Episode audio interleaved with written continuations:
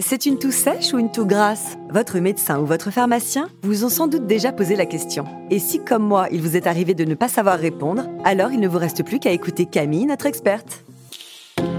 Bienvenue dans Ma Santé en Poche, le podcast d'UPSA qui répond à toutes vos questions santé du quotidien. Bonjour Camille. Bonjour Sandra. Oh là là, je vois que tu as une petite toux, toi. Ah, ça dure depuis quelques jours. Et justement, je me suis dit, il faut que Camille m'aide à décrypter tout ça. Tu as bien fait. D'autant plus que la toux peut être un symptôme de tellement de maladies différentes, des plus anodines aux plus graves, qu'il ne faut pas hésiter à prendre rendez-vous avec son médecin ou demander l'avis de son pharmacien. Et apprendre à reconnaître les différents types de toux, c'est se rapprocher de la solution et donc de la guérison. Alors pour commencer, je propose un petit cours de rattrapage à nos auditeurs qui n'auraient pas encore écouté l'épisode qui explique pourquoi nous toussons. Eh bien, la toux sert à nettoyer nos bronches ou notre trachée quand il y a une manifestation d'infection respiratoire, une allergie ou un contact avec des substances irritatives. Elle permet donc de libérer nos voies aériennes, c'est bien ça? Oui, c'est un réflexe naturel qui permet à notre organisme de se défendre. Donc, ne nous retenons pas de tousser. Et bien sûr, on respecte les gestes barrières. Donc pour avoir l'air moins bête lorsque ma pharmacienne me demandera tout sèche ou tout grasse, je fais comment, Camille? Alors, pour faire simple, si vous pouvez cracher après avoir toussé, cela veut dire que votre toux est grasse. Et si rien ne sort, la toux est sèche. Pas très ragoûtant, mais c'est parlant.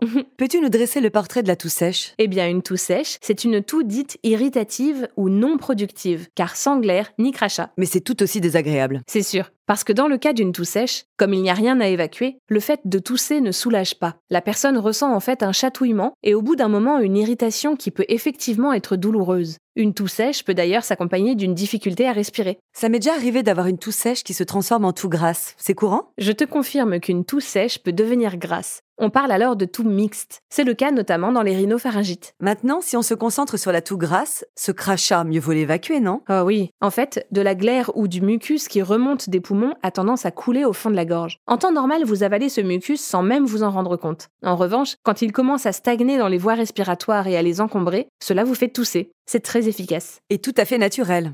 Et est-ce que la toux grasse, c'est signe d'une infection? Effectivement, un virus bénin est souvent à l'origine d'une toux grasse. Ce qui est aussi pénible avec la toux, c'est qu'on a parfois du mal à s'arrêter. Oh oui, la toux peut en effet déclencher de véritables quintes. Et il me semble d'ailleurs que ces quintes sont quand même plus fréquentes la nuit, non? Oui, l'asthme, la rhinite et le reflux gastro-œsophagien restent les principales causes de toux nocturnes. Dans le cas de l'asthme, les toux nocturnes surviennent car notre production de cortisol chute pendant la nuit, ce qui favorise alors la survenue de crises d'asthme. Et la position allongée favorise la toux liée à un reflux gastro-œsophagien, car le liquide gastrique a tendance à remonter jusqu'au larynx, ce qui a pour conséquence de déclencher la toux. Et qu'en est-il des autres types de toux? Les toux dont on vient de discuter se déclinent en fonction de leur durée. Donc pour faire le tri, il suffit de compter. Pendant les trois premières semaines depuis l'apparition, on parle de toux aiguë. Mais si elle dure entre 3 et 8 semaines, on parle alors de toux subaiguë. Et c'est méchant, une toux subaiguë Une toux subaiguë, si elle ne disparaît pas seule, peut basculer dans la chronicité. Il est donc important de surveiller son évolution. Et une toux est dite chronique quand elle dépasse les 8 semaines. Donc je fais quoi avec ma toux subaiguë Nous en discuterons dans un épisode dédié sur comment soulager la toux. Donc si je comprends bien, on distingue la toux grasse de la toux sèche, d'une toux allergique ou irritative.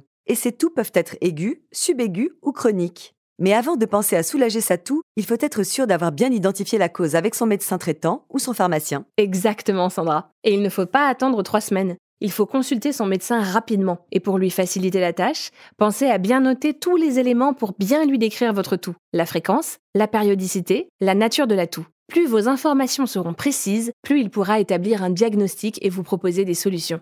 Merci Camille pour toutes ces explications et tous ces conseils. De rien Sandra. Et à bientôt Merci encore de nous avoir écoutés. N'hésitez pas à partager le podcast et à le noter sur les applications. Et à bientôt pour un nouvel épisode de Ma santé en poche. Ah, UPSA.